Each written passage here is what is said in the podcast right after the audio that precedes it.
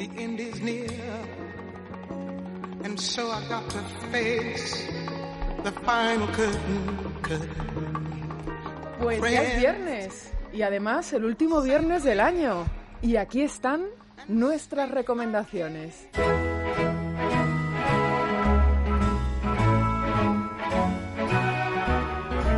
Llevamos toda la tarde juntos, Luis del Pino, pero le decía que me debe una recomendación a mí y a todos los oyentes. ¿Qué hay mejor que una recomendación a estas horas? Pues como es la última recomendación del año, estamos en fiestas, pues qué tal si hablamos de algunos vascos, de un vino y de un error. Oye, hablamos extraordinario. del Vega Sicilia, uno de los mejores vinos españoles. Eh, ¿Cuándo nace el Vega Sicilia? Pues el Vega Sicilia en realidad es una cadena, es resultado de una cadena de acciones de distintos empresarios vascos. Allá por 1848 hay un, un eh, vasco, Toribio Lecanda, que compra pues eh, unas fincas allí eh, donde luego se fundaría la bodega. La bodega la funda su hijo en 1864, que se llamaba Eloy Lecanda. Pero el vino, el Vega Sicilia, con ese nombre, no nace hasta tiempo después, cuando ya esta familia había vendido eh, aquellos pagos a, otra familia, que a su vez se lo alquiló a otro empresario vasco, que creo que era, que era presidente de la Cámara de Comercio de Bilbao, que era Cosme Palacios, el cual contrató pues a una persona entendida en vinos para crear allí un vino mejor que los que hasta ese momento estaban produciendo. Que esa persona era Do- Domingo Chomin Garramiola. Y ese fue el creador de esa marca, Vega Sicilia, que hoy pues es una de las más conocidas españolas, eh, denominación Ribera del Duero, a nivel mundial y una de las más exclusivas. Vamos, estuve viendo el otro día precios, son cientos de euros una botella Magnum. Eh, bueno, o sea, no, no es para todos los bolsillos, aunque eh, sí es para los eh, entendidos uno de los mejores vinos del mundo. ¿A qué error me refiero? Pues a que Vega Sicilia, en realidad, el nombre es producto de un error. ¿Por qué? porque fue fundada la bodega en un sitio que se llamaba el Coto de Santa Cecilia. Entonces hubo un error en el registro, no se sabe si de la finca, si del vino o de qué, pero alguien a la andaluza cogió aquel Cecilia y entonces no sé si el registrador o el o el o el que habían mandado a hacer el registro, pero el caso es que lo de eh, Cecilia pues acabó siendo Sicilia. ¡Qué bueno! ¡Qué bueno! Pero no he logrado encontrar exactamente, o sea, eso lo cuentan los propios dueños de, de la bodega, pero eh, no he logrado encontrar exactamente en qué punto se, se produce ese error eh, fonético, eh, si fue en el registro del nombre del vino o en el registro de la propia bodega, pero el caso es que aquel error pues ha perdurado y mira, pues salió bien. Error, Sí. bendito error y bendito vino también. Eh, Luis del Pino, ya sí que sí. Muchísimas gracias. ¡Feliz fin año! de semana y feliz año, aunque no sé si a lo mejor nos veremos la, la semana que viene, el próximo lunes. No lo sé, todo se andará. Gracias. Caracol,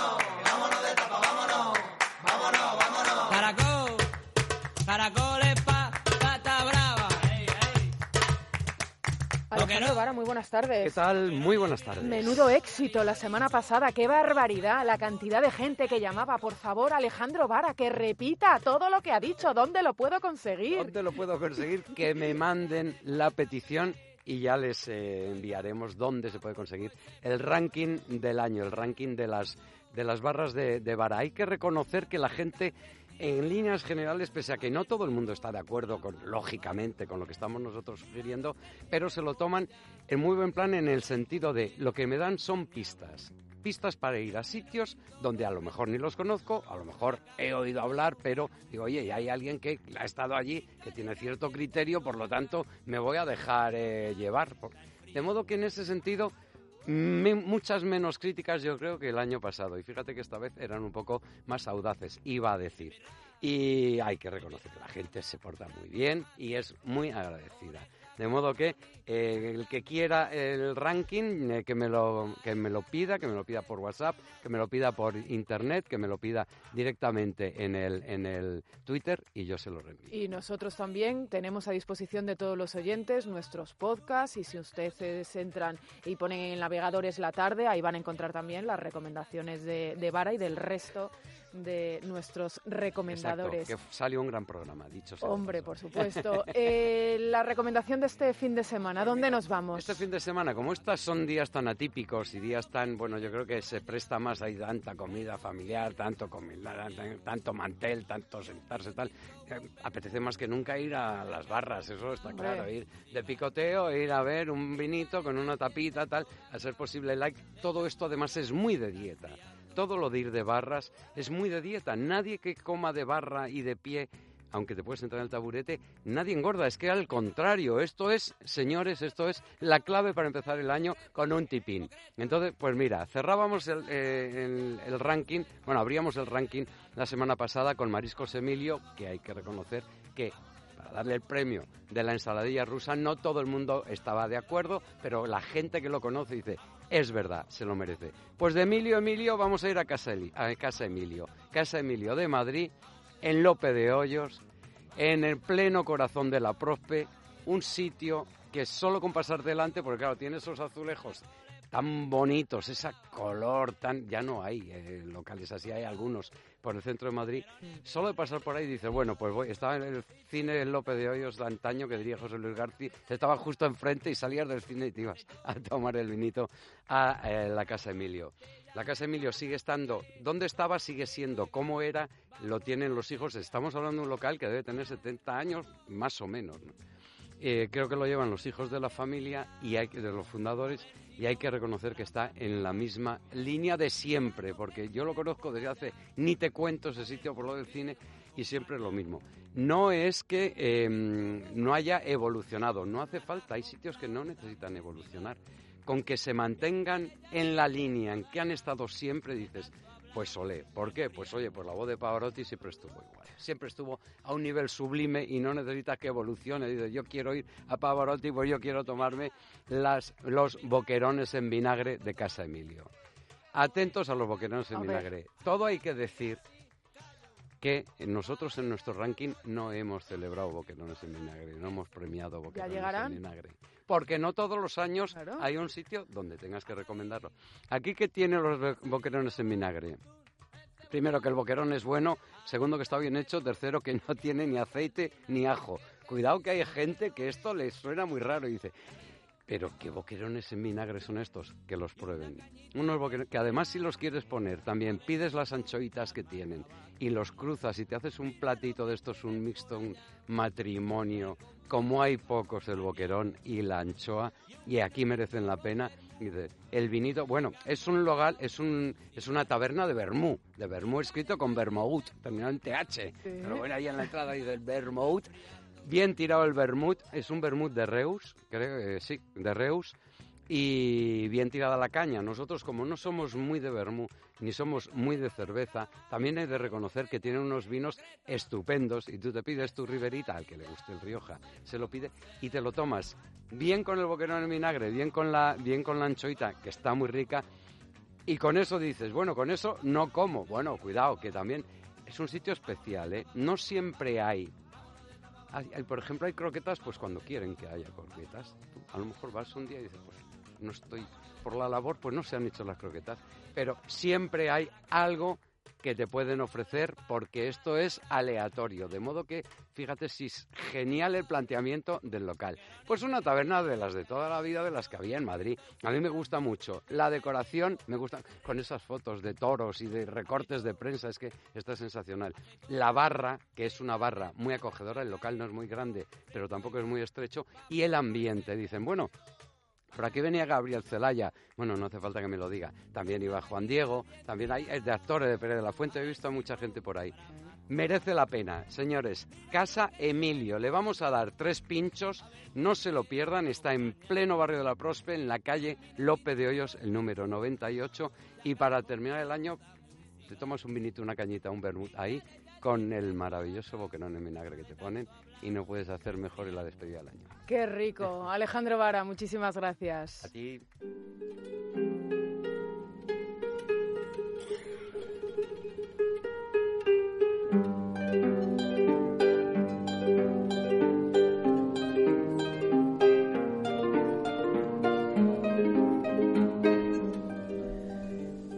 Maestro Amoros, muy buenas tardes. Buenas tardes. ¿qué Otro tal? viernes más de recomendaciones y además en plenas Navidades. Sí. ¿Qué vamos a recomendar hoy? Bueno, es que hay una efeméride que se va a cumplir ahora y que va a haber muchísimas eh, cosas en todas partes, en los periódicos, en la radio, en actos oficiales, estoy seguro. Y digo, pues eh, mejor adelantarnos un poquito, ¿no? Como Es siempre. que el 4 de enero Sí. se conmemora el centenario de la muerte de Pérez Galdós. Ah. Claro. Y Pérez Galdós es, sencillamente dicho así rápido, el mejor novelista español de la historia después de Cervantes. Está Cervantes y Galdós. Entonces, si te parece, antes de nada, empezamos por algo, digo, un poquito más original, que no sé si se acordará mucha gente.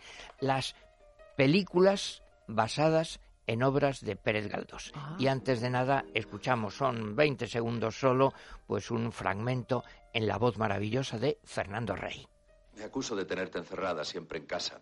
¿Pero qué quieres? No voy a llevarte a la tertulia del café o a pasear con amigotes. Además, eso de tu luto es un engorro para todo. El día que te decidas, te llevo al teatro. De ti depende. Gracias, Tristana. ¿Quieres que te diga una cosa? Eres mi hijita adorada. Y solo te pido que me quieras como a un padre. Es usted muy bueno. Qué bueno, ¿eh? Bueno, es Fernando Rey, Fernando Rey. y Catherine Deneuve, ¿no? En Tristana, dirigida por Luis Buñuel. Hombre, lo que no suele recordar todo el mundo es que, claro, la obra de Galdós, además de tener una gran categoría, sin duda ninguna, pero mm, ha sido también obras muy populares en España, que se han leído muchísimo. Se han entendido mejor o peor, pero enseguida, desde que aparecieron, se hicieron populares. Y por lo tanto, como tienen además argumentos, mm, bueno, muy interesantes, con conflictos, con amores, con tragedias, con historias, se han llevado al cine y a la televisión luego, lo, y al teatro también, lo cual no quiere decir que se hayan llevado siempre muy bien, porque es muy difícil. Eso es lo que le iba a decir. Claro, es que es a que- veces hay mucho personaje y luego es muy complicado ponerlo eso en escena. Claro, y además de eso que hay en Galdós hay una sutileza, como en todo gran autor, y muchas de las versiones cinematográficas se quedan, digamos, en la anécdota en lo externo. Bueno, para resumir, yo estaba haciéndome una lista y tengo aquí pues eh, más de 20, desde 20. 1916 y curiosamente también, que eso no, la- no lo se suele recordar, varias de ellas en México y alguna en Argentina. Claro, en México, entre otras cosas, había muchos exiliados españoles en un momento, de familia española, y para ellos Galdós es España. Entonces también es una, mm, en fin, debilidad sentimental. Bueno, ¿cuáles son las mejores versiones a mi modo de ver? Eh, pues por un lado hay versiones que se hicieron muy populares, porque son correctas, sin más. Yo diría que cinematográficamente no es más, hombre, pero sirven para divulgar una obra de teatro. Eh, pues mira, antes de nada, del año 69, una versión de Fortunata y Jacinta, dirigida por Angelino Fons, con Emma Penella. Claro, Emma Penella, joven, gran actriz, gran actriz. Esto lo produjo su marido Emiliano Piedra. Lo que pasa es que Fortunata y Jacinta es muy complicada. Es una gran novela, pero son eh, un tomazo gordo, dos tomos. Entonces, mm, simplemente me acuerdo que a Buñuel le pidieron que dirigiera Fortunata y Jacinta y dijo, ni loco. No, no, no. Es claro, porque entre otras cosas, el resumir una novela tan gorda parece un argumento muy banal, pero es así. No se presta mucho, es un- una simple ilustración. Después también tuvo mucho éxito, se hizo muy popular eh, por los actores y porque es un tema, en fin, un poquito eh, llamativo, digamos, escandaloso, si se quiere. Tormento. Tormento del año 74, dirigida por Pedro Olea, con Ana Belén y Concha Velasco. Imagínate entonces, claro, y un sacerdote enamorado y un conflicto y en fin una serie de cosas pues muy eh, chocantes, llamativas y, Y en fin, truculentas. bueno, sí, pero un, un- un drama interesante. Luego en televisión hubo también una versión de Fortunata y Jacinta de Mario Camus, quizá tú la recuerdes, con Ana Belén y Maribel Martín que también se hizo pues muy popular pues por la historia que cuenta. Ahora, si me dices, perdón, yo tengo que hablar eh, personalmente de mi opinión, hay cuatro películas que son las que yo prefiero, que me parecen grandes películas. Dos de ellas de Buñuel. La primera Nazarín del año 58. Bueno, a Buñuel le propusieron Fortunata y dijo, nada, en absoluto. Pero Nazarín, Nazarín es la historia, si recuerdas, de la última época de Galdós, de la época muy espiritualista, cercana a Tolstoy. Presenta un sacerdote, pero un sacerdote heterodoxo, digámoslo así, al margen de la iglesia. Y entonces ese sacerdote camina pues por eh, tierras manchegas como Don Quijote y como Jesucristo a la vez. Son las dos referencias. Entonces es una especie de versión eh, ácrata, anarquista, como queramos llamarlo, de la caridad evangélica como principio fundamental. No de la Iglesia, ¿eh? sí de la caridad. Y ahí hace un gran papel Paco Raval con una actriz mexicana, Marga López. Pero eso le impresiona mucho, le toca mucho a Buñuel, por supuesto, que es ese anarquismo espiritual, digámoslo así. Segunda película, que también es absolutamente maravillosa, Tristana del año 68. Y esto le sirvió a Buñuel también pues para que autorizaran un poco más, él volvía por España, pero bueno, eh, para calmar, yo diría, sus nostalgias de exiliado español. Y entonces la rueda en Toledo, con Catherine Deneuve, Fernando Rey y Franco Nero. Y la convierte en algo muy popular, porque Tristán es una novela corta, ¿Mm? Extraña, sentimental, es la historia de un señor mayor, Fernando Rey, que acoge como un padre a una joven que se queda abandonada, ¿no? Y ella se enamora de un pintor, de un joven pintor, y entonces pues el maduro padre, ahí hay un conflicto erótico, padre pretendiente, eh, queriendo ser marido, y eso que Buñuel lo explicita, digamos, eso estaba ya en Galdós. Lo que pasa es que Galdós es muy curioso porque Galdós es muy púdico. ¿Qué quiere decir púdico? Que no dice las cosas. Pero las insinúa. Absolutamente. Están al fondo. El conflicto está ahí, pero no dice ni una mala palabra, ni una mala escena, ni nada. Pero claro, hay cosas en el fondo, digamos, como que ruge la pasión al fondo. Y además aquí hay una versión irónica de Galdós sobre, perdón, de Buñuel sobre el casticismo de Galdós, sobre lo que era un señor castellano de vieja escuela, muy machista, hace un papel fantástico Fernando Rey y se, mira, yo estudié porque se ha publicado el, el guion de Buñuel y es que cambia muchas cosas y lo cambia perfectamente. Hay frases que la gente dice, mira, qué galdosianas son, y son de Buñuel, hay una compenetración espiritual absoluta. Dice una cosa muy bonita, en un momento compara, dice, mira, estos garbanzos, fíjate, un garbanzo, otro, si te fijas bien, ninguno es igual, exactamente, como las personas. Bueno, vaya, vaya comparación tremenda. Y luego hay otra anécdota muy bonita, muy bonita, eh, que es que nos sorprendía los que leíamos Tristana, que Tristana escribe unas cartas de amor absolutamente deliciosas, pero diciendo eh, barbaridades, digamos, cosas graciosísimas.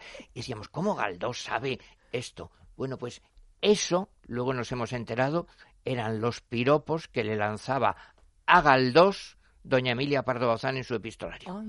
Claro, porque tuvieron una relación erótica muy apasionada y la Pardo Bazán escribía y Galdós, que se fijaba en todo, bueno, pues el equivalente es lo que dice Tristana. Y por último, si te parece, la cuarta la dejamos para otro día porque es de televisión, pero hay una versión del año 98 de El abuelo que hizo José Luis García. bueno, ha habido otras versiones anteriores del abuelo, como de La loca de la casa, de Marianela. Fíjate, el abuelo fue en principio una obra de teatro de Galdós. Galdós escribe novelas, luego novelas enteramente dialogadas, sin relato, y de ahí pasa al teatro. Y claro, el teatro de Galdós, que en su tiempo no se entendió demasiado bien, eh, porque no era el tipo de teatro que se hacía entonces que tenía éxito, no era Benavente, no era Arniches, y sin embargo apareció Pérez de Ayala, el crítico más duro, y dijo, es que este teatro viene de Shakespeare, nada menos bueno, de los grandes conflictos morales de la personalidad algo equivalente, digamos, a lo que hacían por entonces, fines del XIX, comienzos del XX, pues Ibsen, Strindberg, Y aquí hay una cuestión moral tremenda. Un abuelo entusiasmado que ama eh, fervorosamente a sus dos nietas y se entera de que una de las dos es ilegítima. ¿Y cuál de las dos lo es? No se sabe. ¿Y el cariño desaparecerá o no? Es decir, ¿es la fuerza de la sangre lo que manda o son los auténticos sentimientos? Y Galdós hace una lección maravillosa. Bueno, pues García hizo una hermosísima película, pero sobre todo lo que les llamó la atención, hay dos actores, Fernando Fernán Gómez y Rafael Alonso, que al final hacen una de las escenas más maravillosas de toda la historia del cine español. Dos grandiosos actores y en el fondo la lección moral de comprensión humana, de caridad de Galdós, que la sangre no importa. Lo que importa es el cariño auténtico, sea tu hija o no, sea tu nieta o no. Hay que tragarse el orgullo y los prejuicios y hay que querer a las personas con las que convivimos. El triunfo del sentimiento sobre la razón. Del sentimiento auténtico, del sentimiento con, sobre los prejuicios, digamos, puritanos absurdos. Entonces, si tienen ocasión, yo les recomiendo, sobre todo, eh, que vean Nazarín de Buñuel en blanco y negro, impresionante. Tristana de Buñuel, bueno, mm, muy complicadita, ¿eh? con muchas cosas de fondo que aparecen ahí y El abuelo de José Luis García también maravillosa. Para mí son las tres mejores películas basadas en obras de Galdós. Amén. Amoros, muchísimas gracias. Gracias a ti.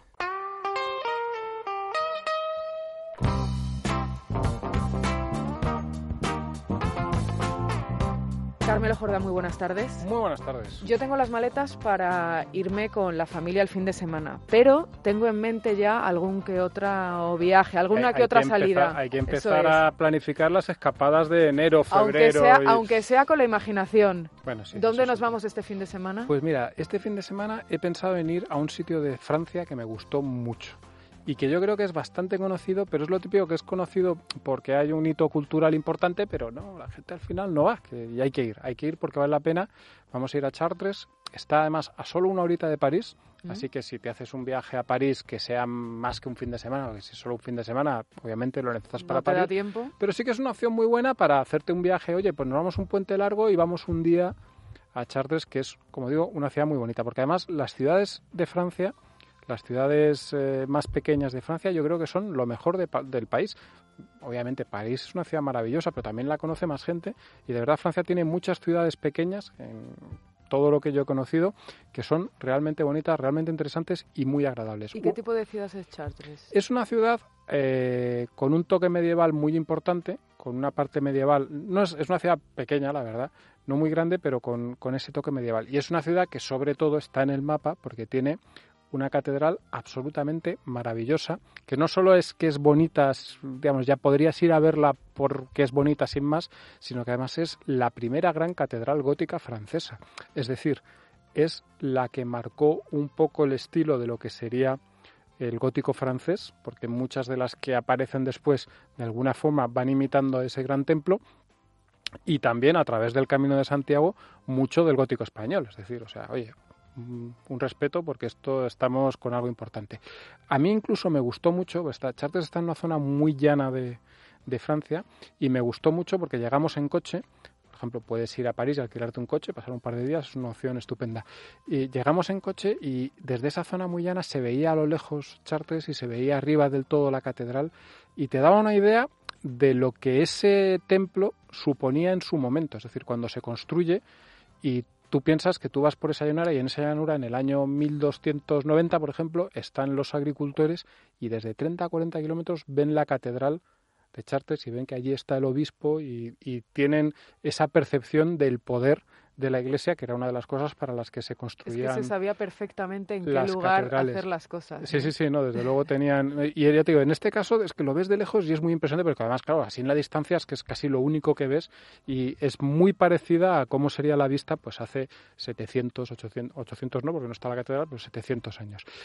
Mm, primero te cuento un pelín de la ciudad. Como digo, es una ciudad pequeñita, muy bonita. Tiene algunas calles de estas muy estrechas con una arquitectura de madera muy tradicional. Está al borde de un río pequeñito, pero que tiene como rincones muy bonitos que valen mucho la pena.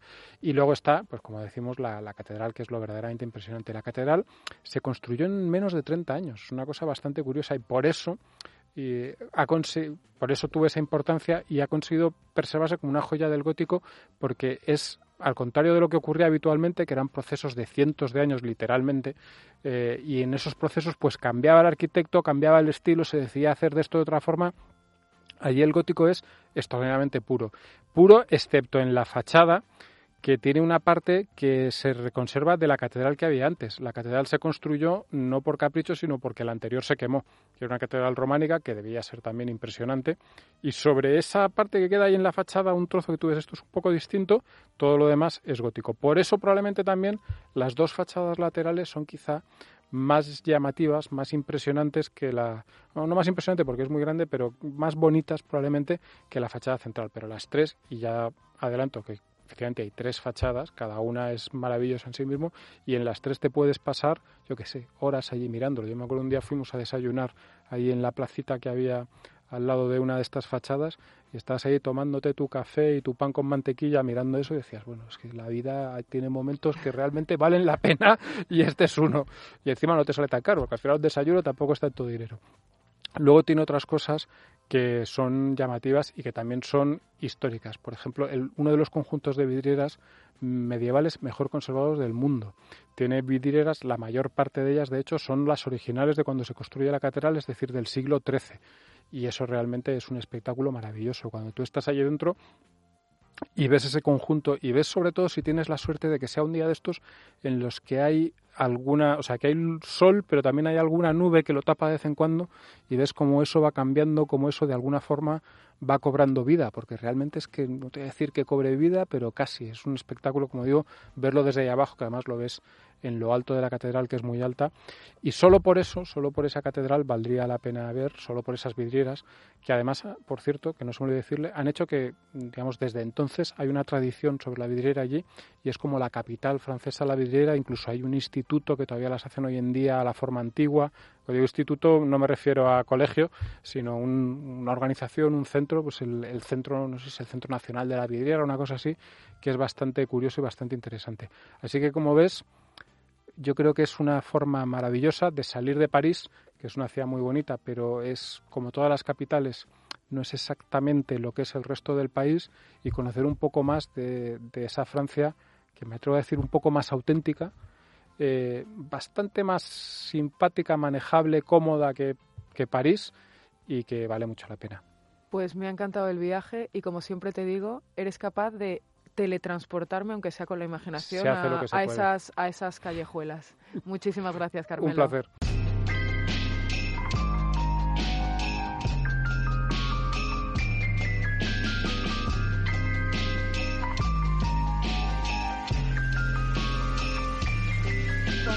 muy buenas tardes. Hola, muy buenas. Estamos aquí con nuestras recomendaciones. Estamos ya, eh, bueno, pues en estos compases de final de año y te hemos traído aquí con nuestros recomendadores habituales. Un honor. Eh, porque, ¿qué cinco series no nos podemos perder de las que ya se han emitido? Mejores series del 2019, podríamos decirlo así, ¿no? Venga. Es una selección dificilísima, me lo has puesto muy difícil.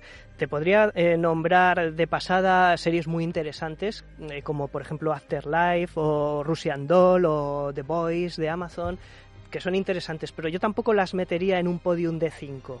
Así que ha sido súper difícil, pero yo creo que si reconoces o reconocéis eh, los oyentes la música que está sonando detrás de mí, de un músico que yo creo que con esta canción, con este tema ha dado un pelotazo, se llama Nicolas Britell, eh, ya sabréis de qué serie estoy hablando. Estoy hablando de Succession o Sucesión, ¿no? Porque es en inglés, Succession, que suena también más sonoro.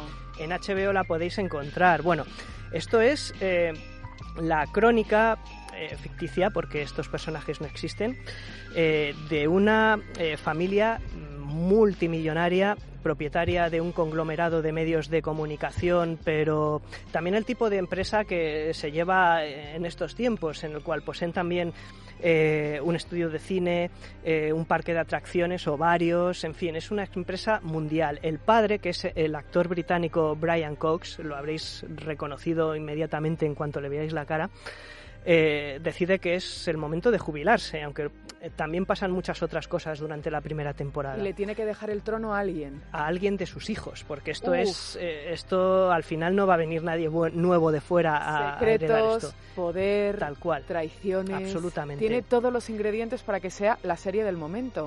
para mí lo es, para mí lo es. Yo creo que esta segunda temporada, porque encontráis ya en HBO dos temporaditas enteras de esta serie, la tercera pues vendrá el año que viene en algún momento, supongo que en verano o bien pasado el verano. Con lo cual, si no la habéis visto, podéis trastear y juguetear con ella durante 20 episodios, que está muy bien. Yo he empezado ya, ¿eh? Has empezado. Me la recomendaste, acuérdate. ¿Te gusta? Yo la llevas bien, ¿no? la llevo, la llevo. Entonces ya eh, estamos de acuerdo en esta al menos. Eh, es una mezcla de Falcon Crest y Dinastía, es decir, el típico culebrón de lujo que estamos acostumbrados a ver, pero con un humor eh, absolutamente seco, brutal, un espíritu bufonesco que realmente no eh, no va en detrimento del drama. Eh, yo lo he dicho siempre, mi frase es eh, para decir y hablar de esta serie en el videoblog, en el podcast, lo que sea, en Federico, lo que sea, es no sé si es una comedia o un drama lo que estoy viendo, pero me está funcionando al 110%. Sabes que hay un palabra que es dramedia. Dramedy, sí, exactamente. Lo que pasa es que el dramedy muchas veces es como más plácido, ¿no? Es, un, es, treinta y tantos, digamos, ¿no? Es la vida que tiene dimes y diretes, jaja, ¿no? esto es salvaje. O sea, esto es una montaña rusa de maldad que es divertidísimo porque al final eh, acabas viviendo con ellos todas estas tragedias y todas estas puñaladas y todos estos fenómenos que además te están retratando la economía, la macroeconomía de Wall Street eh, de estos tiempos, con lo cual es una serie absolutamente contemporánea. Eh, para mí es uno de los mejores productos audiovisuales y mezclo cine con series eh, que he visto este año. Es decir, lo vi movido por el más absoluto entusiasmo. Quizá estoy exagerando, pero a veces suceden estas cosas. Bueno, pero está en tu número uno de las series que no nos podemos perder este 2019 eh, ¿La segunda? La segunda, pues eh, yo creo que la segunda, fíjate que vi Succession eh, eh, a finales, hace poquito tiempo relativamente, y tuve que mover, lamentablemente, al número dos otra serie que podéis ver en HBO, solo una temporada, miniserie, y es por supuesto Chernobyl. Bueno. Chernobyl, que es junto con Juego de Tronos, que este verano estuvimos durante un mes y medio largo hablando de Juego de Tronos, que está muy bien.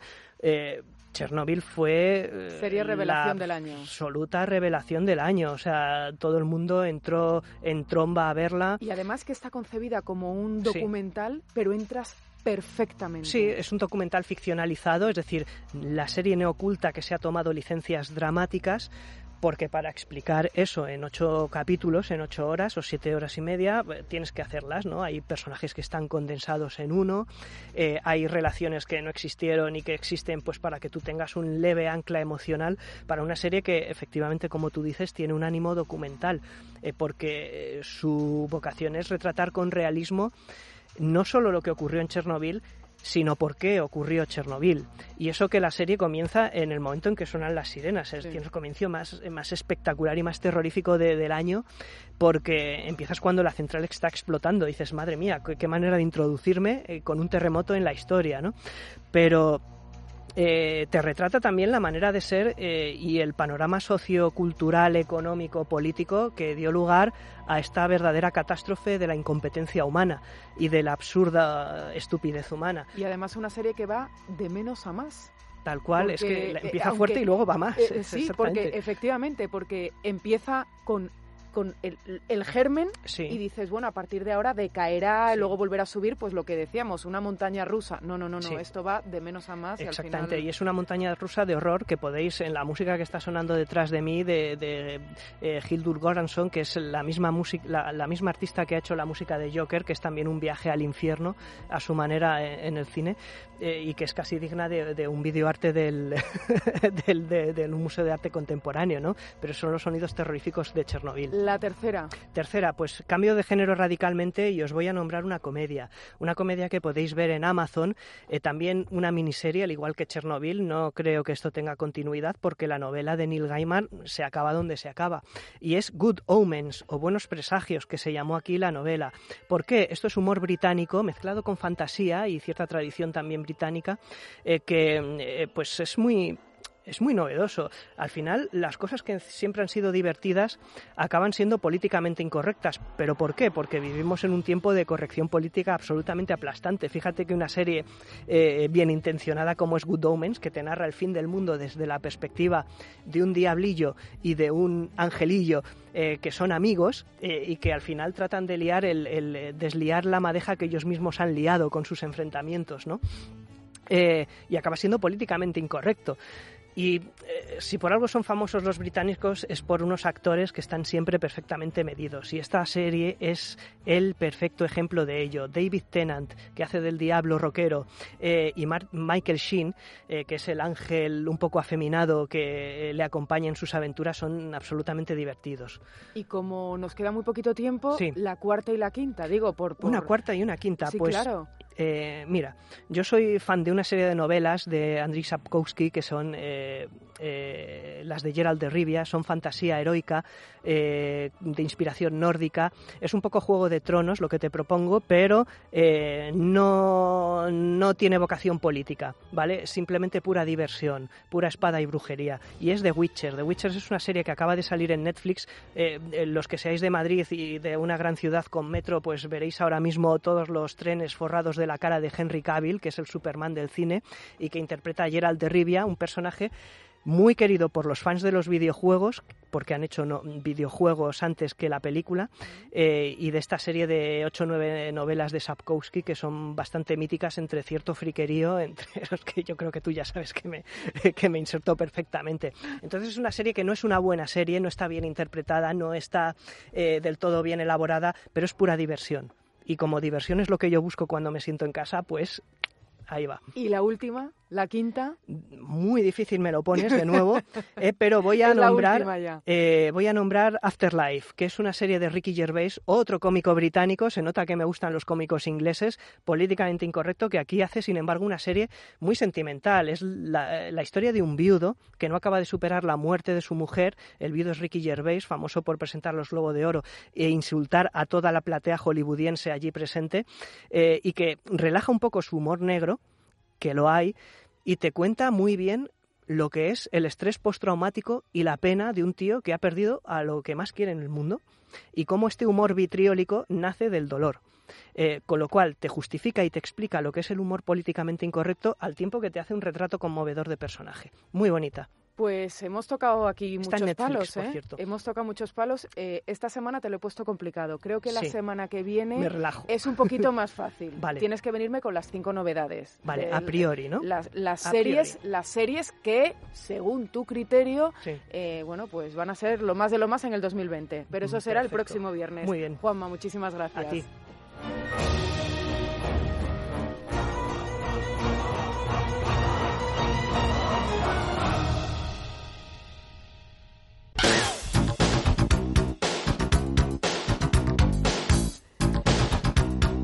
Jesús Fernández Ubeda, buenas tardes. Hola Nieves, ¿cuánto tiempo? ¿Cuánto tiempo? Bienvenido aquí otra vez a este ha caído la temperatura desde que Desde que hablamos, ¿verdad? Desde el, desde el verano. Hemos convocado también a Jesús Fernández Ubeda porque al igual que Juanma González nos está haciendo un repaso por las series más importantes del año 2019, queremos que nos hagas un repaso también por tu bibliografía del 2019. ¿Cuántos libros traemos? Cinco.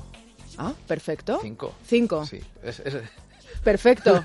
chocamos, chocamos, chocamos, la, chocamos me, las manos. ¿Me permites un paréntesis de 10 segundos? Se ha separado Extremoduro.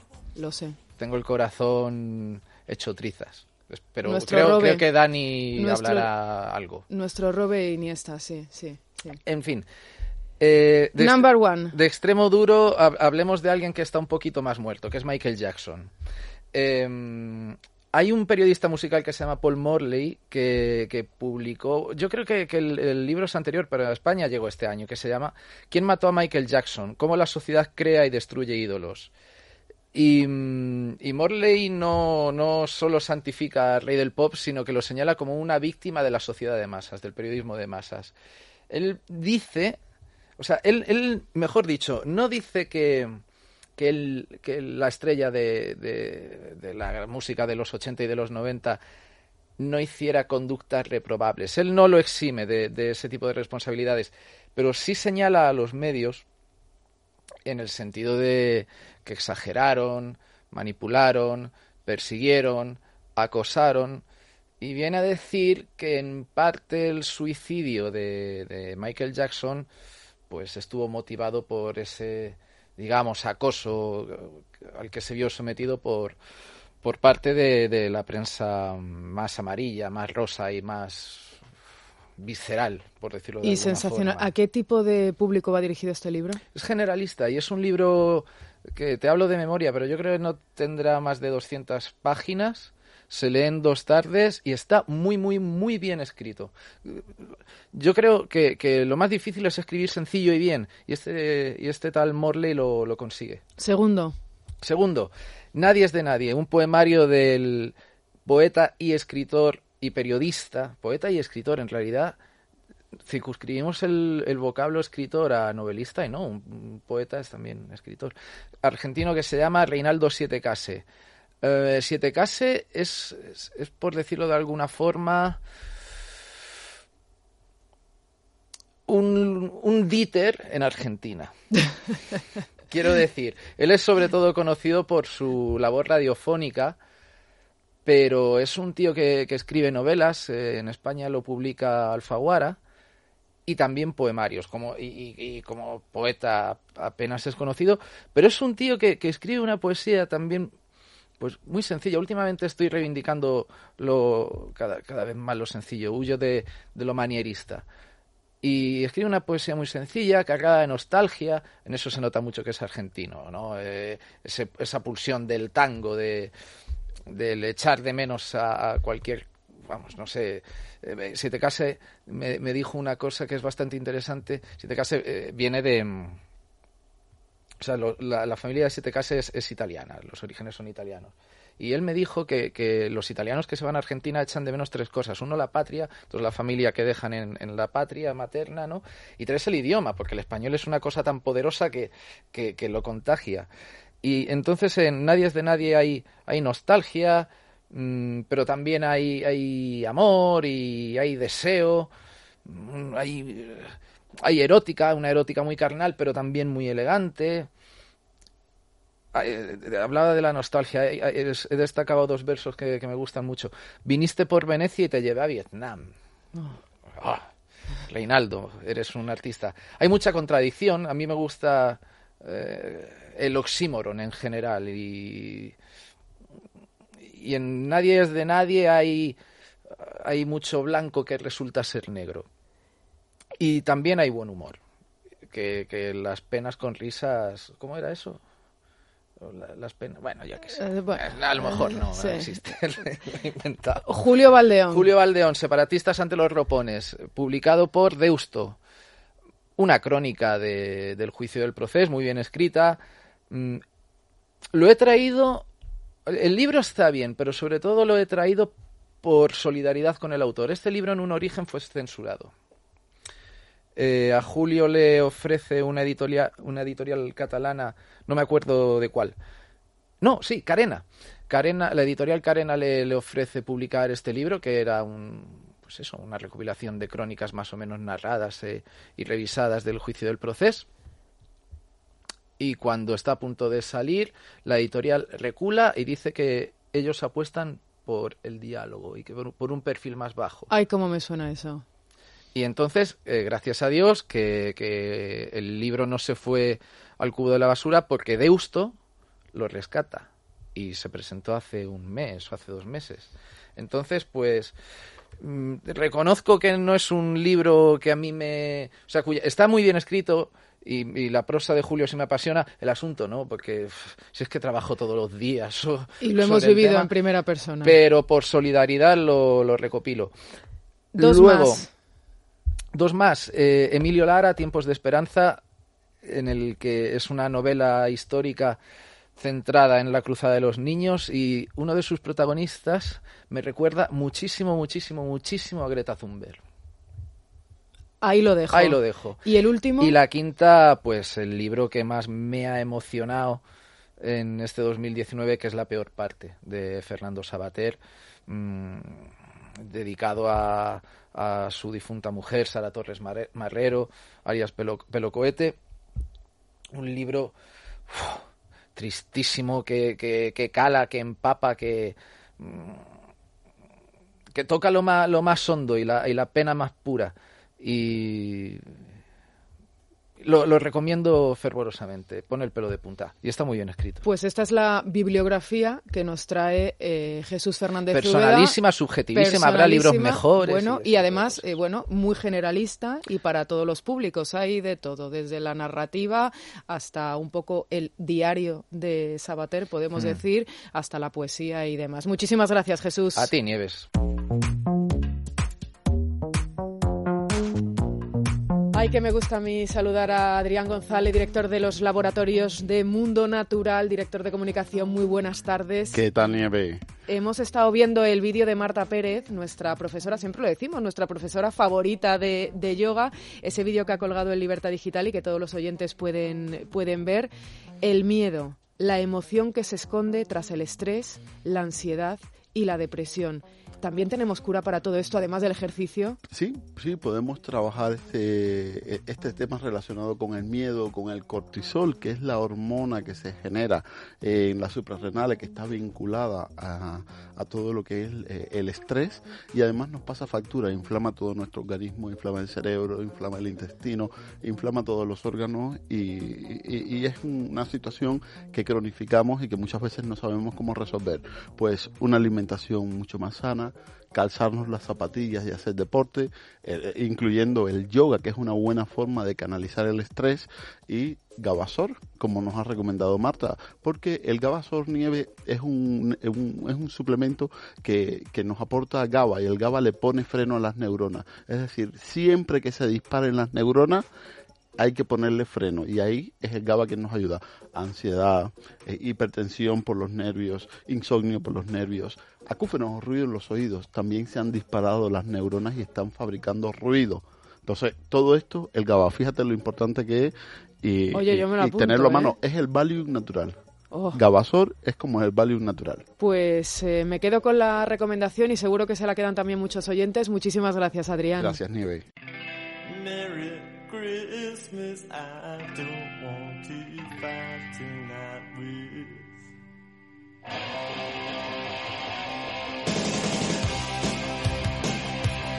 Lo que le gusta a Isaac Vizcaíno, ponernos estos eh, villancicos alternativos, vamos a llamarlos, después de los villancicos que llevamos escuchando a lo largo de toda la tarde. Nosotros sí que cumplimos con las tradiciones y no nuestro presidente del gobierno. Y nosotros volveremos el próximo lunes. Aquí estaremos a las 4 de la tarde. Que pases un felicísimo fin de semana.